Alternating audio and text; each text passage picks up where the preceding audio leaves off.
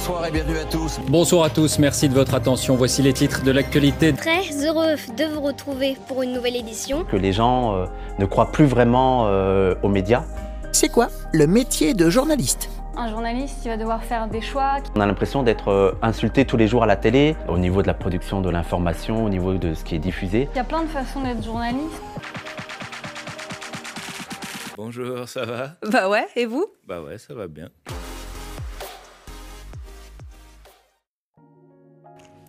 Bonjour et bienvenue, je suis Laura Battista, étudiante en deuxième année de master journalisme à l'EIJ Pro de Montpellier et vous écoutez Hors Antenne, le podcast qui donne la parole à des futurs journalistes avec l'objectif de s'interroger sur ce métier qui fascine autant qu'il questionne. Journaliste, c'est le genre de profession qu'on adore détester, malmené par l'opinion publique, mais pour autant essentiel dans les rouages d'une démocratie. Le journaliste fait partie de ces métiers dits de passion, le genre de profession qu'on veut faire depuis qu'on est enfant. Et on se rend compte de ces difficultés qu'au moment de faire le pas. Alors, dans ce premier épisode, on va parler de l'arrivée dans le métier, de comment l'aborder et des questions que l'on peut se poser à 6 mois d'être diplômé. En plateau aujourd'hui pour discuter avec moi, Odessa, Salomé et Alexis. Et avant d'aller plus loin et d'ouvrir le débat, j'aimerais que vous vous présentiez très brièvement, histoire d'en savoir un peu plus sur vous, etc. Eh ben, je m'appelle Odessa, j'ai 21 ans, j'ai fait une licence euh, humanité numérique à Caen. Et euh, au final, j'ai su assez tard que j'ai voulu devenir journaliste. C'était euh, pendant la licence parce que je savais pas trop ce que je voulais faire, donc j'ai cherché un métier qui pourrait vraiment me passionner, duquel je me lasserais pas au bout de 5 minutes. Et le journalisme me paraissait comme la meilleure option. Donc euh, voilà. Donc moi, je m'appelle Salomé, j'ai 22 ans, je viens de Perpignan. donc je suis en master 2, ça fait 5 ans moi que je suis dans cette école, j'ai fait une licence déjà ici. j'ai voulu être journaliste au lycée, je pense. Je pense que c'était un métier qui me fascinait. Et, voilà. Et bah moi du coup c'est Alexis Berthomier, j'ai 21 ans. Et euh, bah, du coup, avant, j'ai fait une licence information et communication à Clermont. Et euh, je veux être journaliste depuis, je dirais, le collège. Et depuis que je suis rentré dans le journal de mon collège. Donc voilà. Très bien, donc de beaux parcours en perspective. Donc maintenant qu'on en sait un peu plus sur vous, on va pouvoir aborder notre premier sujet de discussion qui porte sur une étude menée par notre ami Jean-Marie Charon. J'aimerais vous faire réagir sur une phrase que ce sociologue a dit dans son livre Jeune journaliste, l'heure du doute. Ça, ça pose directement le débat. Un livre dans lequel il a recensé le témoignage de près d'une centaine de jeunes, journalistes pardon, de moins de 30 ans. Dans cet ouvrage, il fait le constat suivant. Après quelques années d'exercice, les journalistes sont nombreux à quitter la profession. On compte 40% des détenteurs de la carte de presse n'exercent plus après 7 ans dans le métier. Vos réactions, je vais commencer par toi Alexis. Bah ça fait ça met pas bien, ça pas bien parce qu'on le sait que et je vois sur Twitter beaucoup de, journalistes, de jeunes journalistes notamment euh, qui au bout de bah généralement 7 ans, c'est la date fatidique, arrêtent d'être journalistes donc ça fait ça donne pas confiance, sachant que c'est un métier qui est compliqué, c'est compliqué d'avoir des, des, opportunités. Donc euh, ouais, c'est ça donne pas envie, mais en même temps c'est pas étonnant. Donc euh, donc voilà. Un peu comme Alexis, euh, je suis pas étonnée par ce chiffre. C'est vrai que nous, on n'est pas encore dans la profession. C'est quand même un peu effrayant. Ça donne pas vraiment envie d'y rentrer, pour être très honnête. Pardon, je, ne sais pas quoi dire, je panique. Mais en fait, euh, ce qui est perturbant avec ce chiffre des 7 ans, c'est qu'on se dit, bah, qu'est-ce qui, qu'est-ce qui s'est passé dans la tête de ces personnes, de ces jeunes journalistes, qui a fait qu'ils ont voulu tout arrêter? Parce que nous, on n'y est pas encore, et c'est vrai qu'il y a déjà des problématiques qui sont complexes, on se pose beaucoup de questions, et ce chiffre, il n'est pas rassurant. Et donc moi j'aimerais bien savoir euh, ce qui s'est passé justement dans la tête de ces jeunes journalistes, même si on peut probablement le deviner, sans doute euh, la pression aussi, euh, la pression sociale, parce que malgré tout il y a la méfiance du public actuellement, il y a tout ce qui est aussi les, journaux qui sont contrôlés aussi par les mêmes personnes plus ou moins, donc il y a une question aussi de, neutralité qui se pose et aussi le fait de trouver du travail parce que c'est un métier qui est vachement précaire finalement si on n'a pas les plus hauts postes de journalistes. Donc euh, c'est pas étonnant. Et même si la passion elle est présente et qu'il la faut pour faire ce métier, bah finalement, est-ce qu'elle est suffisante quoi par rapport aux problématiques qu'il y a à côté Et visiblement peut-être pas? Alors dans ces cas-là, moi j'ai une question un peu sous-jacente, mais euh, pour autant il y a toujours autant de présentations au concours euh, des écoles de journalisme. Donc quand on sait que dans arriver dans le métier sept ans après on le quitte, est-ce qu'il n'y a pas une différence de, réalité? Est-ce qu'on n'est pas un peu biaisé par certaines choses? Ou peut-être qu'on est juste simplement euh, genre plein d'espoir et tout ça, et qu'on se dit, mais de toute façon, euh, nous, on n'est pas comme les autres et on va, euh, on va tout déchirer, en fait, presque. Ouais, moi je pense qu'il y a de ça. euh, on sait, en fait, on est au courant de toutes ces problématiques, mais peut-être qu'on se dit avant de rentrer dans le métier que nous ce sera différent ou qu'on aura les épaules pour euh, tanker tout ça. Mais finalement, en fait, la réalité est tout autre. Je pense que on est assez utopiste avant de rentrer dans le métier, même avant de faire des stages. Je sais pas vous, mais moi j'avais une vision totalement biaisée des rédactions et de la réalité du terrain. Et, et donc ça m'étonne pas en fait qu'au bout de, de 7 ans, les gens abandonnent, mais que euh, à la présentation du concours, euh, les étudiants ne s'en rendent pas encore compte. Ah, vas-y, Odessa. Bah, euh, je pense que c'est ça, c'est qu'en fait, quand on n'est pas encore dedans, qu'on n'a pas encore euh, vécu sur le terrain, enfin, des, des expériences, on a ouais, cette vision un peu idéaliste du métier. On, a- se dit, vas-y, on a envie de changer le monde, on a envie de, faire un truc. Enfin, il y a cette envie, en fait, qui est d'informer, de, de vraiment avoir un, rôle au sein de la société, je pense. Et peut-être que ouais, la vision, elle est un peu biaisée, on se rend peut-être pas compte euh, de toutes les problématiques du métier. Donc, euh, je, te rejoins là-dessus, euh, Salomé. Mais de toute façon, c'est un métier de passion, et je vais dire une phrase un peu macroniste, mais t'as l'impression en fait que quand t'es dans le, quand t'es dans le truc, en fait, t'as ce petit truc en plus. Il faut avoir la confiance en soi et euh, que ça va passer quoi qu'il arrive. Et mais je pense aussi il y a une grosse différence entre journalisme régional et journalisme national. Je pense que d'aller sur Paris, qui est un peu le rêve de tout le monde, et euh, généralement les journalistes qui arrêtent, c'est ceux qui vont rester sur Paris. Et moi, là où j'ai j'ai fait un stage en journalisme régional et je me suis pas forcément retrouvé. Je me dis pas, je vais faire 30 ans, 40 ans là-dedans. Donc il y a aussi, je pense, ce truc-là entre journalisme régional et journalisme national. Et moi, je vise le national et c'est là, forcément, où ça va être le plus compliqué. La précarité est présente, notamment à Radio France, pour ne citer que. Après, euh, est-ce qu'il n'y a pas aussi une question de, euh, on est, euh, enfin, notre génération, elle a une certaine image et une certaine, comment dire, une certaine appréhension du, du même de la, de la vie professionnelle en général. On n'a plus les mêmes attentes que nos aînés, dans le sens où euh, j'avais entendu une phrase que je trouvais assez, euh, assez sympa, c'est on ne vit plus pour son métier. On, a, on a une vie à côté, bon, ça fera l'objet d'une autre- d'un autre épisode, euh, mais juste comme ça, est-ce que vous pensez aussi que ça joue notre, le rapport qu'on a générationnel sur le, comment dire, sur le travail en général, pousse aussi un petit peu à ce qu'on change un peu plus facilement aussi de, de voie quelque part? Ouais, j'ai l'impression que notre génération est quand même plus exigeant sur euh, ce qu'on veut, sur nos, conditions de travail, etc. Alors, est-ce qu'on a raison ou pas? Moi, je pense que oui. Mais après, peut-être que les, patrons, les groupes de presse sont pas forcément d'accord. Moi, je pense que c'est une bonne chose. Et d'ailleurs, euh, ben, on le voit sur les réseaux sociaux. Je sais pas si vous voyez, vous suivez des comptes euh, qui nous expliquent comment changer de voie, nos droits au travail, etc. Je trouve que c'est important. Et peut-être qu'on on s'est éveillé là-dessus et donc on est plus prêt à accepter des choses que nos, nos aînés, bon, c'est un peu bizarre de dire ça, mais nos aînés étaient prêts à accepter.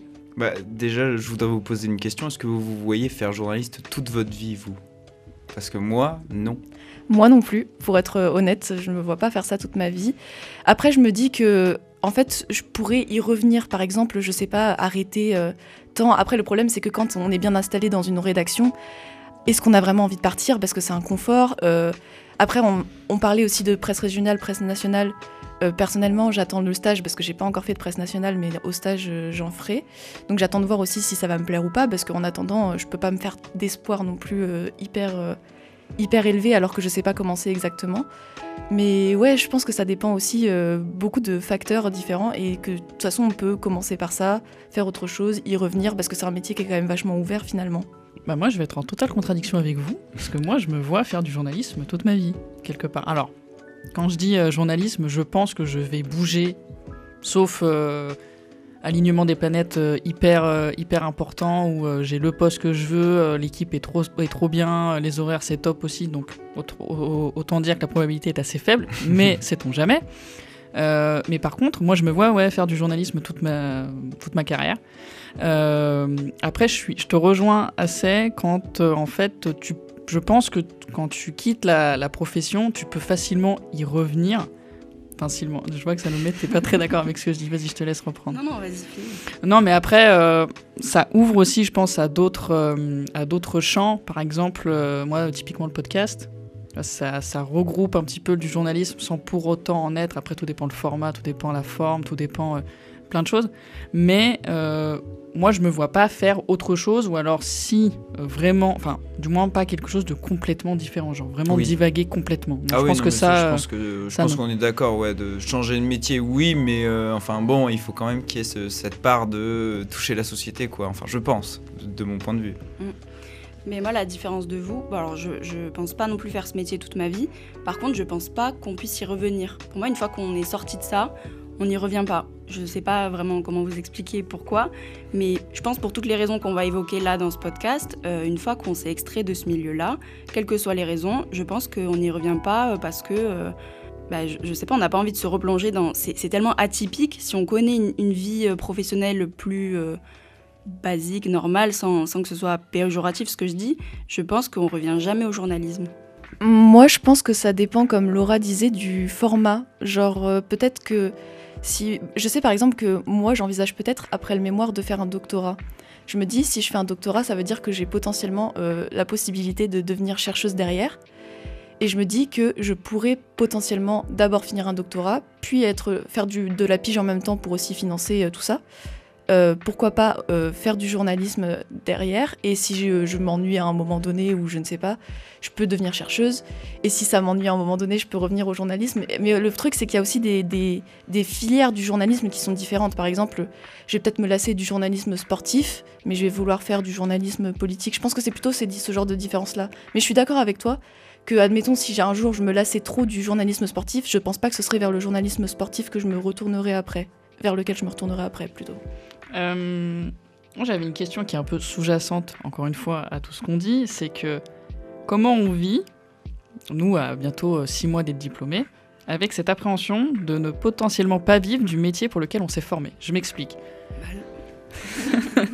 on a, on sait, il y a des professions pour lesquelles on se fait pas trop de soucis quand on est en formation parce que il y a, euh, enfin comment dire, il y a de la demande. hein. je pense aux professeurs, je pense aux médecins, à toutes ces professions où on n'a pas cette euh, appréhension de se dire mais comment je vais faire pour chercher, qu'est-ce que je vais faire, comment je vais le faire, etc., etc. Là, nous, on est dans une profession qui est bouchée, qu'on se le dise. Donc du coup, comment on appréhende tout ça? Enfin, comment on se questionne, qu'est-ce qu'on se dit? Bah, on y pense tous les jours, voilà, et on angoisse, voilà. Bah, en vrai, non, tu y penses tous les jours et tu te dis, putain, euh, bah, t'as fait 5 ans de... jusqu'au master, et puis là, euh, t'arrives, bah, t'es quasiment comme au bac, tu sais pas ce que tu vas faire dans ta vie, quoi, tu sais pas où tu vas aller, parce que bon, euh, le journalisme, euh, certes, c'est un métier global, mais il y a tellement de branches du journalisme que. Enfin, déjà, entre le journalisme régional et national, enfin, il y a, y a tellement de branches, la, presse écrite, et puis il y a toutes les nouvelles formes de journalisme aussi. Tu parlais du podcast. C'est aussi des, des nouvelles formes, et ça permet, ça permet quand même de se dire qu'on peut créer aussi des choses nous-mêmes. Moi, je me vois bien un jour créer une chaîne YouTube et, et faire du journalisme sur YouTube, euh, parce que bah, j'ai grandi avec YouTube et tout. Donc, il y a aussi de nouvelles formes, mais. euh, c'est du stress, c'est du stress en fait. C'est de se dire il va falloir créer soi-même pour, euh, pour trouver un truc qui, qui nous va. Enfin, ouais, c'est c'est angoissant quoi. Après, moi, du coup, je me dis, s'il y en a plein qui se barrent au bout de 7 ans, on a peut-être des places qui se libèrent. hein. non, en vrai, euh, ouais, c'est c'est un peu inquiétant de savoir que c'est un peu bouché. Euh, c'est pour ça aussi que bah, les stages, euh, moi perso, je vois ça comme euh, un moyen de, gagner en réseau parce que c'est vrai qu'on ne sait pas où on va se retrouver, quoi, parce que c'est- très, c'est à la fois très fermé et très ouvert dans le sens où on a plein de possibilités de, de demandes. Après, pas beaucoup de possibilités d'être pris, mais enfin, faut savoir déjà où chercher, où demander, et c'est vrai que c'est pas simple, quoi. Après, je parle. Alors, je vais parler pour toi et moi, Odessa, parce qu'on a discuté aussi un peu en off. C'est que toi et moi, on se distingue, et on, enfin, on se distingue, non, pas du tout. Au contraire, on se rejoint dans le sens où on aimerait être journaliste sportive. Et euh, le problème, c'est que c'est l'une des branches presque les plus demandées. Pour toi, Odessa, est-ce que tu te sentirais prête de te dire, bah, je vais faire autre chose tu vois, que du, que du journalisme sportif, du style, euh, je sais pas, je vais d'abord faire euh, de l'actualité complètement générale ou même autre chose, histoire de te dire, je- j'exerce quand même. Là, à la sortie du À la sortie, ouais. Sincèrement, je me vois pas faire autre chose que du journalisme sportif euh, à l'heure actuelle. Ok. Salomé, tu voulais réagir aussi au début de la question quand je, quand je parlais euh, du fait qu'on on se, on, se, on se dirige vers une profession qui, euh, qui en fait est extrêmement bouchée. Euh, moi, je rejoins Alexis euh, sur. euh, genre, là, on est en master 2, donc c'est, on a quand même 5 ans d'études dans les pattes, beaucoup d'investissement de temps et d'argent. Et effectivement, j'ai l'impression qu'on on est en sortie de bac. Enfin, moi, j'en suis venue à un, point où je me dis, ben, peut-être que je vais pas du tout faire ça, en fait, alors que enfin, c'est peut-être défaitiste comme vision. Mais je me dis peut-être qu'en septembre, je ferai un autre métier alimentaire, rien à voir, parce que quand je, vois, enfin j'appréhende dans ma tête ce qui nous attend, les recherches de taf ou même les piges, les CDD, etc., et ben ça me fait peur, ça m'angoisse. Et donc euh, aujourd'hui, là, je suis incapable de vous dire si en septembre, j'ai vraiment envie d'exercer ce métier ou si euh, pour pour m'épargner tout ça, euh, je vais totalement changer de branche et faire autre chose et me dire bon ben tant pis, c'est 5 ans d'études, jamais dans le vide. En vrai, j'ai appris énormément de choses, mais mais ouais, c'est assez c'est assez triste comme constat. Non, je voulais juste te poser une question, genre, est-ce que tu penses que le stage que tu vas faire euh, dans 2-3 mois, là, c'est à peu près, est-ce que tu penses que ça peut plus ou moins incliner ta vision d'un côté ou de l'autre, ou est-ce que tu penses que vraiment, c'est euh, même le stage te ferait pas changer d'avis en mode de, t'es vraiment incertaine? Je sais pas si ça a du sens ce que je dis. Ben euh, franchement, j'aimerais bien qu'il change ma vision. Déjà, il faut que je trouve un stage, première étape. mais, euh, mais ouais, j'aimerais bien que ça change ma vision. Mais pour l'instant, je, sais pas, je suis comme dans une, spirale négative où j'arrive pas à voir le positif, comme si j'allais jamais me sortir de ça. Je pense que vous, c'est pareil. C'est un sentiment général où euh, c'est que de l'angoisse. En fait, quand je pense à mon avenir, c'est que de l'angoisse. Je vois jamais le positif. Je vois plus ce qui m'a donné envie d'être journaliste. Alors, euh, personnellement, je me souviens qu'au début de l'année, j'avais beaucoup d'angoisse, d'appréhension, parce que, euh, bah, comme tout le monde, on a tous un peu des projets, euh, des projets un peu perso, qui ont rien à voir avec, le, avec le travail, mais plus, on a envie, je sais pas, d'accéder à la propriété, de s'installer si on est en couple, ce genre de choses.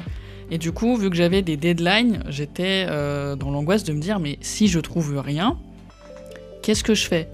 Comment je fais? Après, euh, en réfléchissant un petit peu, moi je me dirige sur quelque chose d'un peu hybride, dans le sens où je suis là, je suis salarié dans une entreprise euh, en, job étudiant, et euh, du coup je me dis j'ai toujours cette bouée. Alors c'est pas du tout ce que je veux faire de ma vie, mais de me dire bah ça me rassure, ça m'assure une rentrée d'argent tous les mois. Et de l'autre côté, je pense que je ferai de la pige, et je pense sincèrement que le problème qu'on a avec la pige, c'est qu'on voit ça comme quelque chose de précaire, etc. Mais je pense qu'on est aussi un peu mal informé, dans le sens où moi j'ai eu euh, l'occasion de discuter avec un pigiste qui a fini ses études euh, en septembre dernier, donc il est tout jeune pigiste, et il me disait mais mais c'est trop bien euh, la pige, parce qu'en fait c'est toi qui choisis ce que tu fais, comment tu veux le faire, c'est toi qui approches les rédactions et pas l'inverse. Et la presse spécialisée rapporte le plus, voilà petit tips que je vous donne euh, gratos. Et du coup, il m'a dit qu'il pouvait se faire des mois où il était entre 1007 et 2000 net, ce qui n'est pas négligeable du tout. Donc du coup, je pense qu'on a un rapport à la pige qui peut être un peu biaisé, même si on est d'accord que tu dis t'es pigiste. Bon, Après, tu parles de, de son, par exemple de son salaire, mais quelle est la charge de travail derrière? Bah, il m'expliquait que euh, vu que c'est lui qui décide de comment euh, il organise son temps de travail, il pouvait avoir des semaines où il était sur, euh, je sais pas, un article à 6000 signes à rendre sur la semaine. Donc ça se fait, on va dire, largement. Et après, par contre, il me disait qu'il pouvait avoir des semaines où il était, euh, il était ultra chargé à se déplacer aussi en voiture, euh, etc. Mais après, c'est encore une fois, ça, rejoint un petit peu la question du mode de vie, de comment on veut organiser son temps de travail. Il y a une question aussi qui est, qui est un peu émergente à tout ça, c'est que on sait que la concentration des médias est énormément sur Paris. Est-ce qu'on est prêt, à la fin de nos études, de s'exiler à la capitale et de se dire, bah on y va quoi? Moi personnellement, pas vraiment. Moi Paris, ça me fait un peu trop peur. Voilà. Après, bien sûr, tout dépend de, je sais pas, il y a une offre d'emploi dingue. Je dis, il faut que je tente ma chance, je la tenterai. Mais là, comme ça, je me vois pas aller à Paris tout de suite. Bah, c'est là où moi je dirais que j'ai un peu de chance à ce niveau-là, c'est que géographiquement parlant, je crois que je m'en fous d'où je travaille. Genre je peux aller euh, n'importe où et ça me dérange absolument pas, j'ai pas d'attache. Bah, après aussi, euh, je pense que la vie personnelle joue un peu là-dessus de bah, d'être en couple, etc. Et de, partir de l'autre côté de la France, c'est compliqué. Mais de ce point de vue-là, euh, en fait, c'est un peu con, mais moi je vois Paris comme une fin en soi, genre euh, de me dire bah oui, va falloir que j'y monte à un moment donné. Et dans un an, normalement, je me vois normalement à Paris, mais, euh, après ça, je pense on va en parler. C'est une transition toute faite, mais on va en parler de. On se voit dans un an, mais dans mon projet un peu euh, que je me suis donné, euh, Paris, euh, c'est un peu, bah ouais, une fois en soi, t'es un peu obligé d'y aller, surtout pour le journalisme, que, le type de journalisme que je vise. Je suis assez d'accord. Après, moi, je pense pas que ce serait dans un an, mais c'est un peu l'objectif aussi. Et ça va dépendre aussi de comment se passe le stage, encore une fois. Donc, moi, ça me dérange pas de bouger à Paris, en tout cas. Absolument pas. Après, moi, quand je dis dans un an, c'est parce qu'il y a une situation spéciale. C'est pas, je me vois avoir un poste au monde dans un an. hein. C'est pas du tout ça. Du coup, Alexis, tu me tends une perche que je vais m'empresser de saisir pour faire une transition absolument toute trouvée, parce qu'on a réagi un peu à notre sauce au constat qu'a posé Jean-Marie Charon dans son livre. Maintenant, j'aimerais qu'on parle un peu plus de nos expériences dans le milieu. Pour ce faire, on va faire un petit retour d'expérience sur nos stages qu'on a réalisés en mars 2023 pour situer un peu nos auditeurs. Et ensuite, on discutera de comment on appréhende notre prochaine période de stage qui débutera, elle, dans, bah, dans quelques semaines. Donc, du coup, dans notre formation, on a tous déjà réalisé un ou plusieurs stages d'ailleurs. Euh, donc, on a pu être journaliste pendant quelques semaines. Et là, est-ce que pour vous, cette immersion vous a d'autant plus motivé ou au contraire démoralisé? Moi, je pose les bases directes, comme ça après, on enchaîne. Vas-y, Salomé, je te donne la parole en premier. Alors moi, c'est assez contradictoire parce que donc j'ai fait mon stage euh, à l'Indépendant à Perpignan, qui est un journal euh, local. Euh, j'ai vraiment adoré l'expérience, autant le travail que j'avais à faire, enfin mes missions, que l'équipe, que l'environnement. Vraiment, tout s'est super super bien passé. Donc sur le moment, j'étais super contente. Je me suis dit, ok, en fait, ma vision un peu utopiste de la rédac, ben en fait, c'est la réalité. Au début, j'étais vraiment extrêmement contente. Et euh, finalement, euh, j'y suis restée euh, cinq mois euh, en stage là-bas. Et en fait, euh, ça se dégradait un petit peu au fil du temps. Donc les équipes étaient toujours aussi cool, etc. Mais j'avais l'impression de faire toujours la même chose. Et je me suis dit, ok, donc ça fait cinq mois que je fais ça. Je commence à m'ennuyer. Euh, comment je vais faire si euh, j'ai un CDI Enfin, si c'est mon poste pour la vie, je, je vais jamais tenir en fait.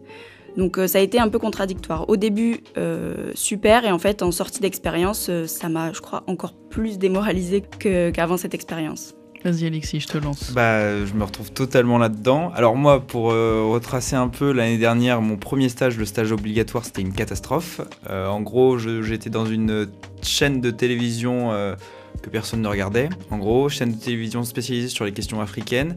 Euh, chaîne de télévision qui n'existe plus actuellement, liquidation judiciaire. Voilà. C'était euh, mon rédacteur en chef était un, enfin voilà. Je ne dirais pas ce qu'il était, mais c'était pas une bonne personne.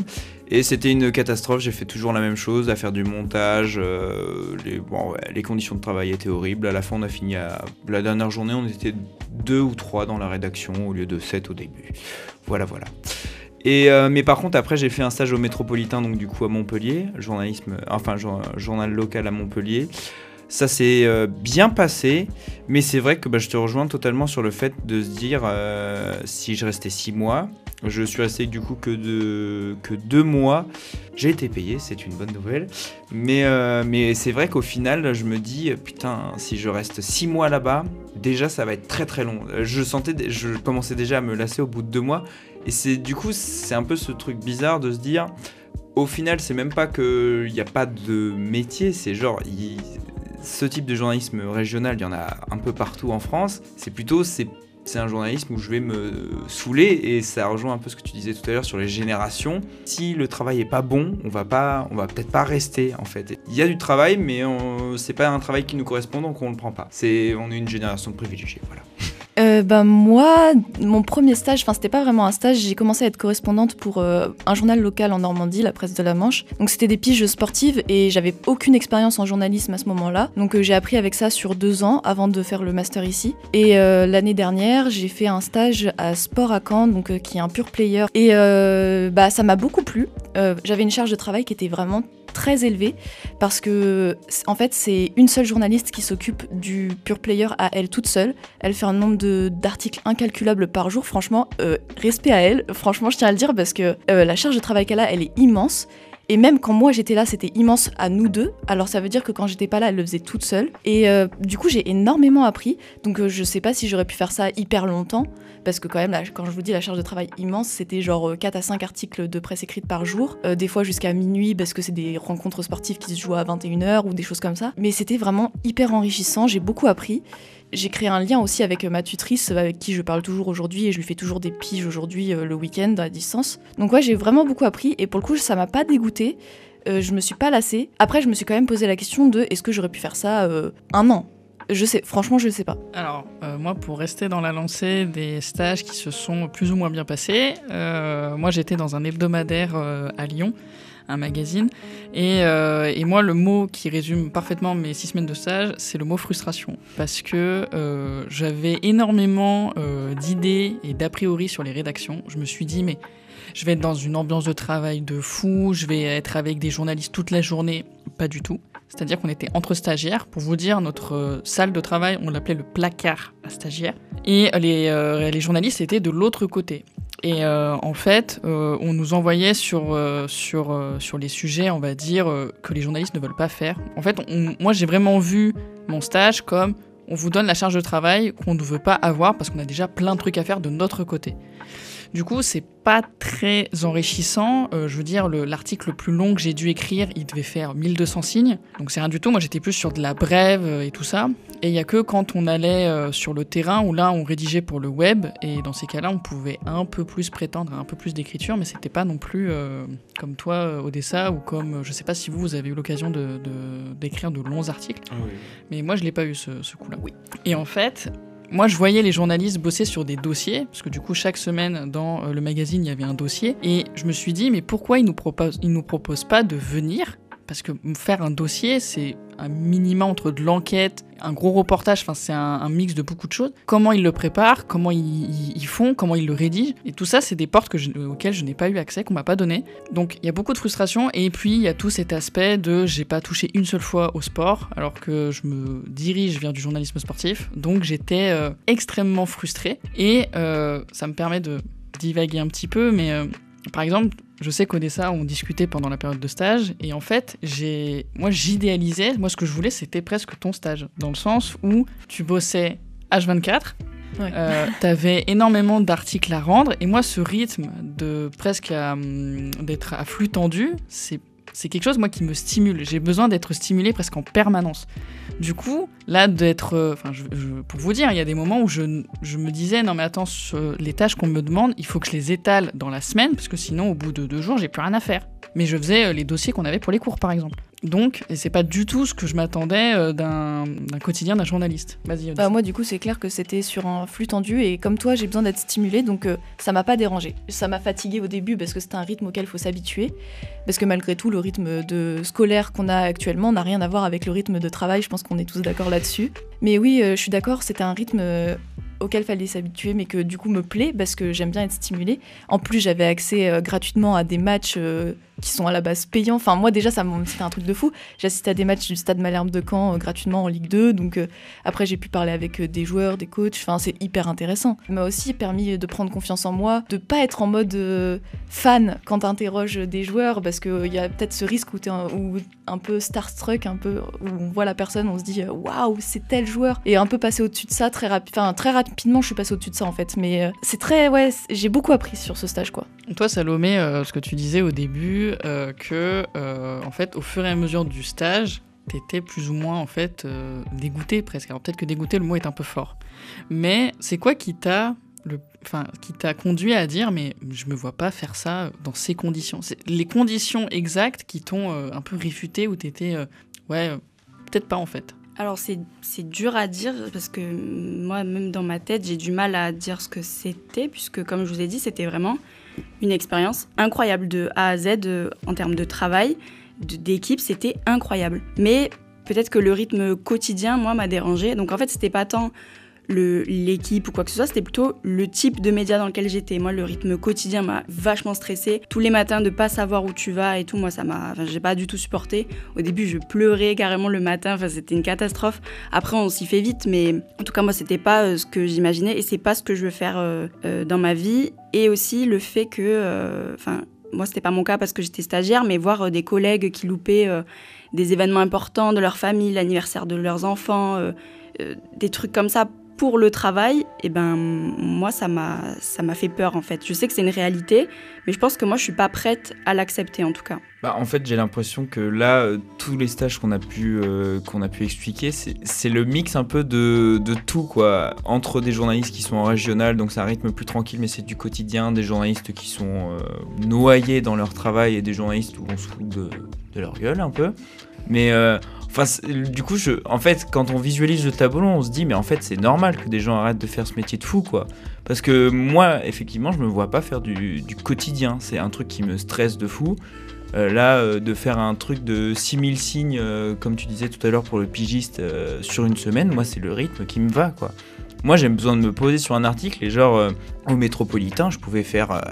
Quand on faisait de la gestion de site, on devait publier les articles et tout. Je me suis retrouvé à faire 8 articles, mais des articles nuls en plus. Enfin, c'est du fait divers. Un mec qui a fait tomber sa chaussure par terre. Enfin, bon, à un moment. euh, c'est pas c'est pas du le journalisme qui me va et en fait je me dis à un moment euh, est-ce que pour s'imposer dans ce métier il faut forcément euh, se faire je vais chercher un mot un peu plus fleuri mais se, bah, se, se donner à 100% et on se fout un peu de toi mais euh, mais t'y vas quoi parce que il faut t'imposer il faut il faut te faire ta place euh, enfin moi c'est un truc qui me stresse à ce point là Euh, Là, je pense qu'il y a une différence aussi, c'est que bah, vous, c'était quotidien, mais dans l'actu, finalement, on sait pas ce qui va se passer. Alors que moi, c'était un quotidien, mais dans le sport, enfin quotidien, on s'entend, c'est sur euh, en pure player, mais il y a un agenda sportif qui fait que forcément, c'est beaucoup plus cadré et moins stressant parce qu'on sait plus ou moins ce qu'on va faire sur ces, sur ces matchs. On sait pas comment vont se passer les matchs, mais on peut appeler tel joueur avant le match en mode faire un petit portrait, machin. Donc en fait, c'est un peu plus malgré tout cadré parce qu'on sait plus ou moins vers quoi on va. Alors que c'est vrai que l'actu, ça doit être beaucoup plus stressant à ce niveau-là, je pense. Mais c'est même pas. euh, Tu vois, moi, au métropolitain, je sais plus combien j'ai fait d'articles, mais genre, je pense j'en ai fait une centaine. Mais sur les centaines d'articles, les articles dont je suis fier,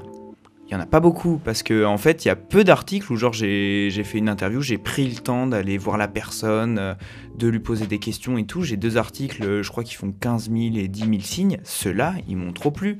Mais le problème, c'est que le temps où j'ai pu les sortir, mais j'ai fait ça un mois ou deux mois après parce que, bah, en fait, euh, je me disais, ah, ce jour-là, je vais le faire. Ah, bah non, tu dois faire gestion de site, tu dois sortir 10 articles dans la journée. Et des infos qui sont pas fous, tu, prends des communiqués de presse, juste tu réécris des communiqués de presse. Il n'y a aucun intérêt. Je n'ai aucun intérêt à faire ça dans ma vie. Moi, du coup, vu que j'étais dans un magazine, euh, j'avais en fait, euh, quand je dis hybride, c'est plutôt bien parce qu'en fait, on avait euh, du coup, on avait des conférences de rédaction tous les matins où en fait, en fonction de ce qui était tombé la veille ou même le matin, on était envoyé sur le terrain. Donc du coup, il y avait du traitement d'actualité chaude. Mais après, il y avait ce traitement du coup de dossiers qui était choisi. Enfin, j'ai vu rapidement un calendrier. Je pense que les dossiers pouvaient être planifiés pour genre un mois, à, un mois à l'avance, histoire de donner du temps aux journalistes. Donc du coup, toi, ce serait un rythme comme ça entre guillemets, Salomé, qui te stimulerait un peu plus d'être. euh, du coup, en fait, ça rejoint après une autre question, c'est le côté de. En fait, c'est l'intérêt qu'on porte à ce qu'on fait. Parce que je rejoins parfaitement Alexis. Les médias, si vous m'entendez, il faut arrêter de nous faire réécrire des communiqués de presse. Parce que c'est du plagiat reformulé quelque part, où en fait, on n'a pas d'intérêt. Moi, dans la vision du journaliste que j'ai, c'est je veux donner euh, de l'information, mais j'ai envie de la traiter aussi, de la contextualiser, pas juste de la balancer, de lui mettre un peu des, des formes, de l'habiller en fait, en quelque sorte. Et du coup, je te rejoins assez, Alexis. Rédiger des articles, ok, mais quels sont les articles que je rédige en fait concrètement? Moi, je te rejoins aussi quand tu parles de l'interview. T'as envie de prendre le temps de discuter avec la personne. T'as pas envie de faire ça sur, le fil. Donc, sur cet aspect du sens qu'on donne à ce qu'on fait, qu'est-ce que vous auriez à me répondre là-dessus? Euh, ça personnellement. Dans mon stage, ça a été une grande question puisque donc tu dois sortir un article ou deux. Enfin, pour ma part, c'était un article ou deux par jour. Donc, des fois, il y a des sujets hyper intéressants. Tu aurais envie d'y passer une semaine, etc. Et en fait, euh, c'est c'est un peu bâclé parce que tu as trois heures, donc tu as des gens passionnants en face de toi, mais euh, tu t'y penches euh, deux heures et puis après, tu écris ton article et tu les reverras plus jamais ta vie, tu n'entendras plus jamais parler de ce sujet. Et ça, c'est un peu frustrant, je trouve. Après, pour nuancer, c'est notre avis et c'est notre caractère, mais perso, dans la rédac où j'étais, j'ai rencontré des gens, ça, c'était leur passion de faire ça, de, de traiter énormément de sujets, même de réécrire des communiqués de presse. Alors, j'abuse en disant le mot passion pour ça, mais c'était vraiment, euh, c'était, c'était leur kiff, quoi. Tous les jours, ils étaient super contents de le faire. Donc, je pense aussi que, en vrai, là, on, on noircit un peu le tableau, mais c'est parce que c'est nos expériences. Mais il y a des gens, c'est vraiment leur truc, quoi. Bah, du coup, pour situer euh, un peu rapidement, euh, Salomé, euh, parce qu'on a parlé des, rédactions, mais au début, on parlait de, génération, mais est-ce que la, la rédac dans laquelle tu étais, c'était une rédac un peu plus jeune, ou au contraire, tu avais des journalistes, mais ils étaient là depuis depuis 20 ans? Alors peut-être que j'exagère, mais tu vois ce que je veux dire? D'ailleurs, c'est une question que je vous pose à tous, parce que j'aurais peut-être dû le, le, faire au début, mais histoire de bien situer justement pour voir cet écart un peu générationnel ou pas. Euh, Dans la rédac dans laquelle j'étais, c'était plutôt des personnes qui étaient là depuis euh, plusieurs années, pour certains plusieurs dizaines d'années, mais il y avait quand même quelques jeunes et en fait assez étonnamment, c'était pas forcément les plus vieux qui étaient hyper contents de, faire ça. Enfin, il y a des jeunes vraiment, ils sortaient pas de l'école, mais ça faisait genre 6-7 ans qu'ils étaient dans la formation, euh, dans la profession pardon, eux, ben, ils n'ont pas encore arrêté. Et, euh, et pour le coup, euh, ça, ça, les faisait trop kiffer de, de réécrire des communiqués, etc. Donc euh, ça, ça m'a assez surpris en fait. C'était pas les personnes auxquelles je m'attendais qui étaient contentes de ce rythme quotidien effréné qui nous nous fait peur. Pardon. Et du coup, je pense pas que ce soit une question d'âge, mais de caractère. Je pense aussi que c'est une question de caractère. Après, perso, moi, réécrire des communiqués de presse, ça me dérange pas tant que ça, en vrai. Juste pas faire que ça. Genre, euh, en effet, si on fait que ça, non, c'est pas possible. Mais le faire de temps en temps, en faire, euh, pourquoi pas, une fois, euh, je sais pas, tous les deux jours, ça me dérange pas en soi. Et moi, j'avais que ma tutrice finalement qui bossait sur le pure player. Donc elle, elle a la trentaine, euh, elle a de l'expérience, ça fait 15 ans quand même qu'elle est dans le métier, mais elle est relativement jeune encore et ça la passionne. Elle est toujours en plein dedans. Donc euh, non ouais, c'était une bonne dynamique. Après on était aussi dans les bureaux avec euh, les journalistes euh, de Liberté qui est un journal quotidien euh, PQR. Pareil, j'ai pu discuter avec eux. C'était une équipe euh, à plusieurs âges, euh, un peu comme Salomé, et qui était très intéressant et pareil bonne dynamique mais euh, je sais pas trop euh, je saurais pas dire comment ils se voyaient encore dans la profession ou j'ai pas eu ce genre de discussion suffisamment profonde avec eux pour euh, pour savoir ça en fait Euh, moi, de, mon côté, en, stage, la, la rédac était assez jeune. Il devait être au total, il devait être une petite dizaine, donc c'est une petite rédaction au final. Mais euh, assez jeune, je pense que la, plus âgée, je parle pas du rédac chef qui était un peu plus âgé, mais la, la plus âgée, elle devait avoir peut-être entre 35 et 40 ans. Donc c'est pas euh, c'est pas grand chose. Mais donc du coup vu que j'ai pas vraiment eu le temps de discuter avec eux euh, de, comment ils voyaient la, profession etc. J'avoue que euh, je sais pas exactement comment comment enfin l'aspect qu'ils se donnaient à, à ce qui à ce qu'ils traitaient. Après en sachant que ce qui était un peu euh, pénible, c'était envoyé aux stagiaires, ils avaient pas vraiment euh, ce problème à résoudre quoi. Et toi du côté de ta rédaction, Alexis, de tes deux rédactions du coup? Euh, bon, euh, la première rédaction, je vais même pas en parler. Il y avait beaucoup de jeunes, il y avait, ouais, y avait plus de jeunes et après le rédac chef, la cinquantaine. Et au métropolitain, c'est quand même plus âgé, je dirais, parce que bah, il y a le dinosaure Jean-Marc Aubert euh, qui est le spécialiste des faits divers euh, sur Montpellier. Et après, bah, t'as Gilles qui avait 50 ans, Cédric 40 ans. Et leur vision, euh, en vrai, il y en a, ça les. Bah, Jean-Marc Aubert, c'est une machine de travail. Genre, c'est vraiment. S'il pouvait pondre 10 articles par jour, il le ferait. En fait, je, je me vois pas être ça parce que lui dédie sa vie. Je pense qu'il peut déjà prendre sa retraite et il a pas envie de le faire. C'est-à-dire que quand j'étais en gestion de site le week-end, j'avais des messages toutes les 5 minutes pour me dire oui t'as oublié une virgule. Ah non mais c'était du c'est tu l'as pas mis sur Facebook tu l'as pas mis sur Twitter. Euh, t'aurais dû mettre ce smiley sur Twitter sur Facebook et nanani nanana. Et après bah les autres étaient plus détendus mais même le rédacteur euh, en chef du site web euh, avait la quarantaine et tout et même t'avais l'impression quand même qu'il le savait en fait il y a ce passage quand même obligatoire pour une rédaction comme le Métropolitain il faut que tu existes. Tu es face à Midi Libre, t'as pas le même budget que Midi Libre, c'est pas la même structure, t'es pas en papier, t'es que sur un site internet, donc t'as. Comment dire, ça marche euh, surtout par les pubs. C'est le magazine en fait, ils sont payés des articles, euh, ils doivent faire des articles avec, je sais pas, des hommes d'affaires, etc. et tout. Mais euh, le site web en fait, c'est pour se donner de la visibilité sur Facebook, sur Twitter, donc il faut être là toutes les heures quoi. Et en fait, c'est ce truc-là, t'es obligé de faire du communiqué de presse et tu te laisses des petits plaisirs, tu gères ton temps de travail un peu comme tu veux, mais tu te laisses des petits plaisirs avec des interviews, etc. Je sais que par exemple, Cédric, lui, il a 35-40 ans et il aime beaucoup, beaucoup écrire des gros articles, etc. Et en fait, il y a différents profils. et voilà, ouais. Alors, toujours pour rester dans cet aspect de traiter euh, l'information, euh, je pense que c'est un peu un détour un peu obligatoire, c'est de tout cet aspect qu'on a de l'information en général. Ce côté d'infobésité en permanence, de flux d'informations complètement constant. En tant que futur journaliste, vous appréhendez ce traitement de quelle manière? Alors, je vais commencer pour vous donner un petit peu de temps de, réflexion.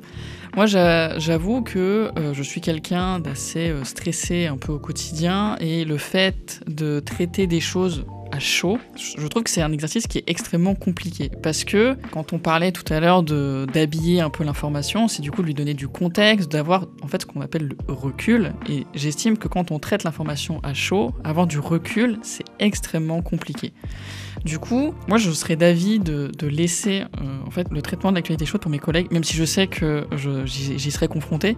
Mais enfin, vraiment cet aspect de ne pas avoir de recul sur la situation me, fait peur parce qu'en fait, t'as tellement la tête dans le guidon que t'as pas le temps de voir comment euh, l'information est amenée, comment elle est reçue par le public aussi. Du coup, euh, vas-y Alexis, je t'écoute. Bah moi j'ai un exemple très parlant là-dessus qui m'a beaucoup appris sur le fait qu'il faut quand même prendre le temps. C'était un article qui devait sortir, etc. C'était une news un peu chaude et tout. Mais euh, c'était au Cress, donc vers Montpellier. Il y avait euh, une des plus grandes crèches associatives. Il y avait un gros souci en fait. Ça, il y a eu une manif et tout parce que la ville soutenait plus la crèche, etc. Et tout.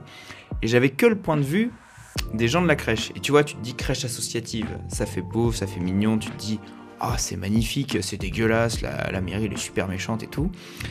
Du coup j'ai appelé le, maire de la ville et c'est bizarre, en confrontant les deux points de vue, bah, j'étais plutôt d'accord avec le maire. Au final, en fait, parce que euh, crèche associative ne veut pas dire c'est tout mignon, c'est tout beau. C'était une énorme association, c'est genre comme une énorme entreprise. C'est juste il y a le mot association. Donc c'est ce truc-là de se dire, il faut quand même prendre le temps et aller chercher les deux points de vue parce que généralement, j'aurais envoyé un article où je défonçais le maire de, du Cress. hein. J'étais parti pour ça. Genre mon, article était écrit, on m'a dit, appelle quand même le maire du Cress pour être sûr. Et du coup, j'ai un peu changé les termes. Mais du coup, ouais, c'est ce truc-là de se dire, bah, il faut quand même prendre le temps parce que sinon, en plus, tu dis de la merde. Mais le truc, c'est que tu as aussi ce, ce truc sur les réseaux sociaux. Il y a des journaux, ils vont dire de la merde, ça va faire réagir. Je pense à un média euh, en ligne qui s'appelle Combini, qui, euh, dans leur traitement de l'information, ils vont souvent mettre en avant des cas particuliers euh, pour justement quasiment amener au harcèlement. Et ça, ça m'énerve grandement de la part de Combini, qui pourtant des fois fait des formats très intéressants, mais ils vont amener au harcèlement de personnes pour faire du buzz, pour faire du clic. Et ça, ça m'énerve. enfin, ça m'énerve. Dans un monde parfait, moi, je ferais que du truc où je suis tranquille sur un article, je bosse bien, je fignole tous mes trucs. Mais malheureusement, c'est un monde euh, qui n'est pas là. Et ouais, il faut exister. Moi, quand je disais tout à l'heure que je pouvais écrire 4-5 articles par jour, c'est 4-5 articles, c'est du communiqué de presse sur tous les articles. En fait, il faut le faire parce que toutes les heures, tu dois être là. Tu dois être là. C'est fou. Et pourtant, des fois, genre, tu regardes euh, sur Facebook, tu as un like sur tes publications. On dit ça, Salomé, vous, avez, euh, euh, vous pouvez réagir ou pas spécialement? J'avoue que j'ai pas grand chose à dire sur ce sujet-là. Sur la, c'est la question du sens, on est d'accord? Euh, bah, Parce que dans le sport, j'ai l'impression que, enfin, en tout cas dans ma vision, tout a plus ou moins du sens. Puisque de toute façon, les, gens qui vont voir les rencontres sportives, ils y vont par passion aussi. Donc euh, on se rejoint tous plus ou moins. euh. Après, on peut interpréter certains trucs différemment, mais techniquement, on voit tous le même match. Après, forcément, il y en a qui vont voir euh, ça comme une déception ou quelque chose euh, qu'on pourrait améliorer. Ou je sais pas, par exemple, il y a un article où euh, moi j'avais interprété le match comme étant euh, une mauvaise performance. Et en fait, euh, finalement, au vu des supporters qui suivent l'équipe depuis longtemps, en fait, c'était une bonne performance. Enfin, il y, a- ce genre de choses-là, mais c'est pas vraiment la, question du, la même question du sens euh, que l'actualité, je pense. Donc, euh, ça se porte pas vraiment euh, à comparaison. Après, pour, je change un petit peu, j'avoue que je n'avais pas travaillé cette transition, mais quand même. Quand on parlait au tout début de, de l'aspect qu'on avait de la profession, etc., il y a un aspect qu'on n'a pas, qu'on n'a pas abordé, c'est la question de comment le journaliste en tant que personne, en tant qu'individu, est perçu dans la société. Ce côté de d'avoir conscience de faire une profession qui est un peu complètement euh, décriée. C'est pour ça que je disais au début qu'on c'est un peu une profession qu'on adore détester parce que par exemple, je sais pas comment vous vous le faites, mais quand euh, des personnes extérieures, des membres de la famille ou, ou des amis, des collègues vous posent la question de ah mais tu fais des, des- des études en quoi? et que je leur dis ah mais moi je fais des, des études euh, en journalisme parce que je veux être journaliste, ils sont waouh c'est trop bien et tout et en fait dans le concret c'est un c'est un peu différent. Du coup sur cet aspect-là de, en fait, de faire une profession qui est en fait, tu risques de te manger des insultes, euh, on va le dire clairement. Comment on réagit face à ça Vas-y, Alexis. Bah, euh, je dirais que ça, c'est pas vraiment. S'il y avait que ça, bah, euh, le monde serait beau. Mais moi, ce qui me stresse, c'est ce, dont on a parlé avant c'est le- les débouchés, c'est le- les postes, c'est avoir un métier qui me plaît, etc. Mais s'il y a seulement des, des commentaires négatifs, ça veut dire déjà que j'ai du travail, et que je parle, et que je fais des articles, donc c'est cool. Moi, de toute façon, en fait, je m'oriente vers du journalisme politique. Donc, de toute façon, je sais très bien qu'à un moment donné, on va me critiquer. Et euh, je regarderai surtout les critiques de gens qui sont de mon bord politique plus qu'autre chose. Donc non, en fait, euh, vraiment, je visualise ce métier comme un truc de sociétal. En fait, je me vois pas faire des articles qui font du bien aux gens juste comme ça, genre... euh, Des fois, ça fait du bien de faire du bien aux gens, mais je préfère être dans le truc de me dire c'est une info qui est vitale pour la société. C'est pour ça que du journalisme comme Mediapart, enfin moi, c'est le journalisme qui me plaît, c'est le journalisme que je trouve exceptionnel. C'est vraiment du journalisme bah, qui change les choses et c'est pas une bonne nouvelle. Ce qu'ils écrivent, c'est une nouvelle qui change le truc, qui change la société et, je sais pas, moi c'est j'ai toujours visualisé comme ça depuis le collège en fait le, le métier de journaliste. Moi, au contraire de toi, c'est quelque chose qui me, enfin, auquel je pense beaucoup. Euh, ça me fait peur parce que, ben, lors de mes stages, mais peut-être vous aussi, mais sur le terrain, plus d'une fois, je me suis fait insulter, presque frapper, etc. Ça fait peur. Enfin, tu te dis, mais moi, je suis pas comme ça, moi ceci, moi cela. Mais en fait, euh, le pire dans tout ça, c'est qu'en plus, je les, enfin, je les comprends, les gens. Moi-même, j'ai pu avoir des fois des, ce genre de réflexion sur d'autres professions. Mais, euh, mais je veux dire, je leur en veux même pas aux gens, mais à la fois, je comprends. Et c'est assez dur personnellement de se dire, non, mais moi, je suis une bonne personne, moi, je suis pas comme les autres. Alors qu'en fait, euh, C'est peut-être vrai, mais en soi, on fait quand même partie d'un système quand on est journaliste et je je peux pas en, vouloir à la population de, d'en vouloir aux journalistes. Donc, ça me fait peur et à la fois, je sais que c'est une réalité, donc euh, bah, je crois que je l'accepte. Euh, j'ai un, exemple euh, que je trouve assez frappant. En fait, ça, me, dépasse. J'étais pour couvrir l'une des manifestations sur la réforme des retraites. Et je m'approche d'une dame et je lui explique que je suis journaliste pour le magazine euh, où j'étais. Et euh, très gentiment, elle me fait Mais en fait, euh, moi, je veux plus parler aux journalistes. Et du coup, je lui demande bah, pourquoi? Et elle me fait bah, J'ai eu une mauvaise expérience avec des confrères d'une radio où, en fait, bah, ils ont complètement déformé ce que j'ai dit. Ils n'ont pas, ils ont pas du tout repris à la lettre mes propos, donc en fait, moi j'ai pas envie de parler pour qu'au final, en fait, mes propos soient déformés. Et je trouve ça dingue qu'en fait, en tant que, que professionnel de l'information, tu te dises, bah, en fait, je vais réécrire ce que la personne vient de me dire, et puis c'est tout. Parce que je trouve que ça alimente cette méfiance, encore une fois, qu'on peut avoir sur la profession.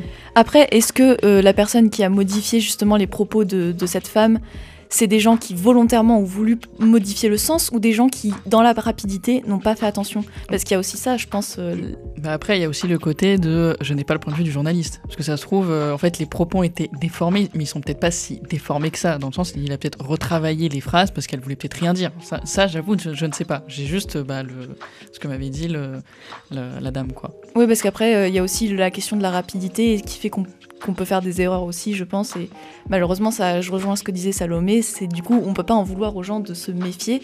Après, l'intention, est-ce qu'elle était mauvaise derrière? Je pense pas. Ça dépend qui d'ailleurs, et ça dépend quels journaux, on va pas se mentir aussi, mais euh, c'est hyper euh, touchy en fait. Mais moi, je rejoins Salomé euh, sur la peur en fait. C'est aussi, je pense, pour ça que je pourrais pas me diriger vers du journalisme euh, d'actu, en tout cas en PQR, parce que les gens sont très méfiants. Et ouais, moi, je pense que ça me fait peur aussi en vrai. Euh, par contre, dans le sport, le fait d'avoir des critiques sur euh, Internet, franchement, ça me rentre dans une oreille, ça ressort par l'autre, hein, très sincèrement. Mais plus dans l'aspect sur le terrain, ouais. Bah, on revient sur l'aspect du, caractère, mais euh, moi je vous rejoins un peu aussi euh, Salomé et Odessa dans le sens où je trouve que ça fait une charge mentale en plus en fait à gérer, dans le sens où on a déjà tout ce qui est charge de travail, pression, euh, de vouloir bien faire, etc. Mais si en plus on rajoute les commentaires et les mauvaises critiques, je pense qu'à la longue ça peut jouer euh, sur, euh, sur, le, sur le moral, sur, euh, sur, sur le mental, etc. Après, je rejoins aussi Alexis et, du coup Odessa euh, dans le sens où ça dépend aussi le journalisme qu'on traite. Effectivement, quand on se dirige vers du journalisme politique, c'est le milieu que c'est, c'est un milieu de requins où chaque mot est ressorti, décuplé et interprété de 45 façons. Donc forcément, voilà, c'est un milieu qui est, qui est dense, alors que A contrario, dans le, dans, le, dans le journalisme sportif, je vais pas dire que c'est plus light parce que je pense qu'il y a des, des endroits du, du milieu qu'on ne soupçonne peut-être pas, mais qui, à mon avis, sont très rudes. Quand tu commences à suivre les gros clubs, Hmm.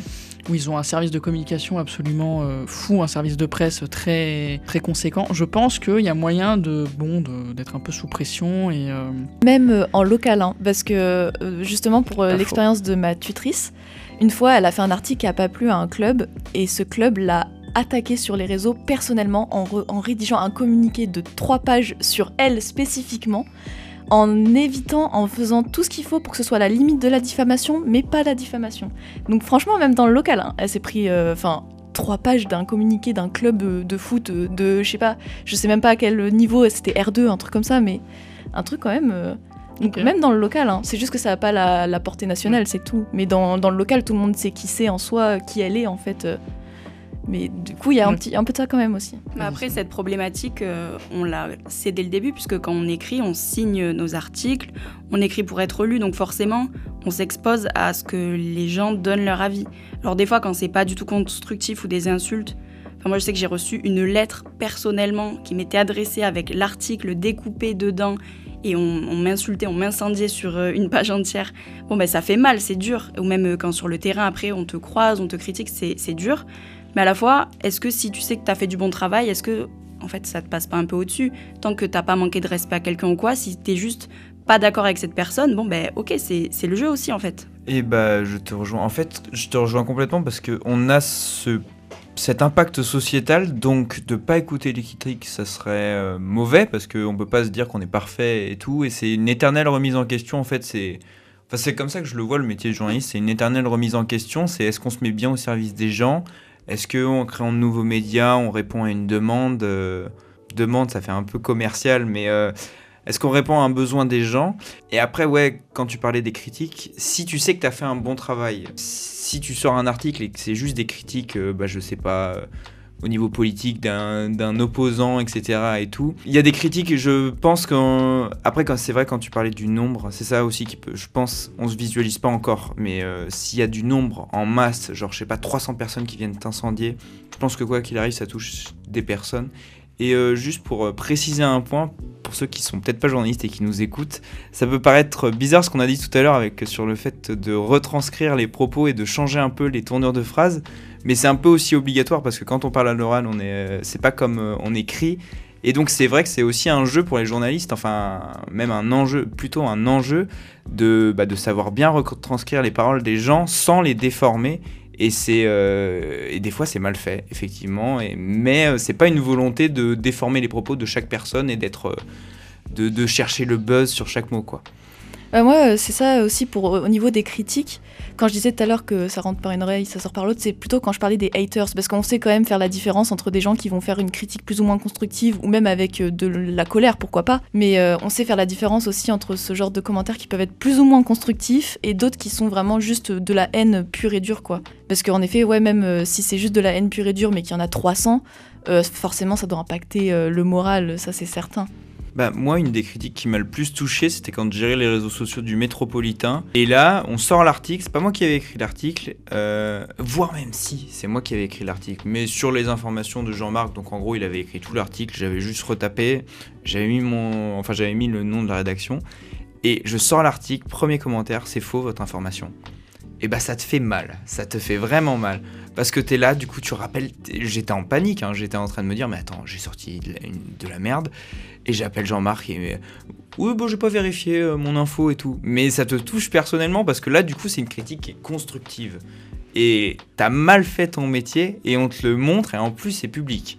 Et ça faisait un peu mal. Et après du coup on s'était excusé dans le commentaire et tout. Mais ça faisait vraiment genre on s'est j'ai pas bien fait mon métier c'est là que ça m'a touché. Parce que des commentaires où, où ça te dit l'article est nul bon ça euh, bah c'est très bien l'article est nul je m'en fous Alors, du coup, on arrive à la fin de ce premier épisode. Alors, pour conclure, euh, j'aimerais simplement qu'on se projette. On va faire une petite mise en situation. On a tous brillamment réussi nos derniers, nos derniers examens. On a réussi haut la main notre superbe mémoire. On est diplômé et on veut rentrer dans la vie active et faire ce métier qui nous passionne tant. Au final, qu'est-ce qui fait vraiment peur dans, tout ce qu'on a dit? Est-ce que c'est l'arrivée dans la profession et toutes les étapes par lesquelles on va devoir passer pour s'installer durablement dans une rédaction?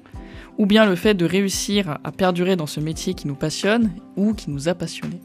Je vous lance. Alexis. Bah, euh, je pense la première option. hein. Moi, c'est vraiment le, côté, euh, bah, professionnellement parlant, trouver, euh, trouver un endroit où travailler, un endroit qui me plaît, et ça va être compliqué. En fait, j'ai peur de me dire, est-ce que j'aurai la patience de vivre genre pendant 7 ans dans une certaine précarité et en plus, j'ai cette chance, moi, quand même, d'avoir euh, à côté mes parents qui, bah, on en a déjà discuté de si je trouve pas un travail, bah, je reviens, je reviens à la maison, quoi. Mais c'est vraiment penaud, genre, tu fais 5 ans d'études et puis euh, tu reviens chez toi euh, pour faire un job alimentaire, quoi. Donc, donc ouais, c'est ça le stress. Mais, euh, mais moi, je suis un petit tricheur sur, de ce point de vue-là. Pour l'année prochaine, euh, moi, du coup, euh, ce que je, ce que j'aimerais faire là, du coup, c'est faire le dernier stage possible, donc signer une convention avant août pour partir en stage de septembre à décembre. Comme ça, je fais le dernier stage qui est possible avant, avant la fin et peut-être de partir en alternance l'année prochaine en février à l'ESJ. Et euh, ça me permettrait, parce que j'ai un an d'avance, donc ça me permettrait bon, bah, de ne pas perdre trop d'années, de rentrer par la petite porte dans un métier, d'avoir des sous et de rembourser mon prêt. Voilà, voilà. Euh, bah, moi, je sais absolument pas euh, ce que je vais faire l'année prochaine. Je, bah, j'en ai parlé tout à l'heure, donc euh, je fais un mémoire qui m'intéresse énormément, donc peut-être continuer sur un doctorat parce que je me dis c'est le moment. Parce que du, bah, du coup, pareil, j'ai un an d'avance, donc je me dis si je dois faire un doctorat, autant le faire maintenant. autant le faire maintenant. Et euh, après, aller dans le métier. Ou alors, pourquoi pas faire euh, une année où je fais rien, genre juste euh, je voyage un peu et après j'essaye de trouver du travail. Franchement, j'en ai aucune idée. Et c'est pour ça que j'ai- j'aime pas trop y penser parce que comme Salomé, ça me stresse pour être honnête. Donc je me dis juste, pour l'instant, je me laisse porter. On voit comment se passe le stage et franchement, on verra, on verra après quoi. Alors moi, contrairement à vous deux, je n'ai pas d'années d'avance. J'ai même des années de retard. La honte Et oui, il y a des personnes de plus de 24 ans autour de cette table. Euh, non, mais plus sérieusement, euh, je mise beaucoup sur euh, le dernier stage qu'on fait. Parce que je- ça, on n'en a pas beaucoup parlé, mais je pense qu'on s'est tous un peu plus affinés dans nos recherches. C'est-à-dire que autant en première année, on, on cherchait un stage parce qu'il fallait trouver un stage, autant là, par les expériences qu'on a eues. Tu le Et fais où? Moi, je le fais dans une radio. Je le fais à Lyon. Donc, euh, donc je me dirige vers ce que je veux faire. Donc je mise beaucoup dessus pour me faire du réseau, pour être, enfin tout bêtement aussi, pour être bien vu par la rédaction où je vais, quitte à ce qu'on me propose quelque chose à la sortie. Euh, mais après, euh, j'ai fait l'effort de me projeter pour surpasser l'angoisse justement de ne pas savoir quoi faire. Et euh, du coup, si je ne trouve pas de CDD ou de, choses qui me correspondent, le, statut hybride dont je parlais au début, de je garde le, taf que j'ai pour, m'assurer une rentrée d'argent et à côté faire des piges pour conserver une certaine réalité du terrain. Ça me va très bien. Quitte après même à ce que je me forme sur d'autres aspects, par exemple le montage vidéo, euh, euh, je sais pas, sur même, euh, y a, je pense qu'il y a un milliard de formations qui existent pour se perfectionner dans un métier euh, qui, euh, qui évolue euh, beaucoup. Donc moi je me dirige vers ça. Je dis pas que c'est hyper rassurant, mais, euh, mais euh, je sais pas, je, ça me va. Et après, euh, c'est vrai que à long terme, pourquoi pas, euh, un peu comme toi Odessa, prétendre au, doctorat, ça me- ça m'intéresse aussi beaucoup. Après, je pense pas me jeter euh, dans le doctorat tout de suite, peut-être d'ici quelques années, mais, euh, mais voilà. Et donc du coup, on va finir par toi, euh, Salomé. Dans- tu te vois où dans si, dans, allez, on va dire dans un an. Dans dire. 30 ans, tu te vois où Donc déjà, moi, je suis vraiment dans le déni, voilà, je préfère le dire. Je, je- je n'y pense pas, en fait, où je serai dans un an. Euh, mon rêve ultime, en vrai, ce serait de travailler dans un magazine sur euh, la musique, euh, le rap, plus précisément. Je pense que j'aimerais beaucoup. Après, euh, non, je vais pas me porter l'œil. Je, voilà, je me vois là. je me vois là dans un an. Euh, je pense que comme toi, Alexis, j'aimerais euh, signer, enfin faire un, un stage de septembre à décembre dans une rédac qui m'intéresse vraiment et ben, continuer avec eux hein, pour le coup. Et après, je sais pas si ce sera possible, mais en tout cas, c'est mon objectif. Mais pour l'instant, honnêtement, je me laisse porter encore. Enfin, je me dis, oh, on est qu'en février, j'ai le temps. Je sais que c'est demain, euh, le monde du travail et tout, mais, pour l'instant, je me laisse porter. Eh bien, on va finir là-dessus. C'est la fin de ce premier épisode. Je remercie chaleureusement Odessa, Salomé et Alexis d'avoir pris du temps pour discuter avec moi. On se retrouve très prochainement pour un nouvel épisode d'Hors Antenne. D'ici là, portez-vous bien et à bientôt.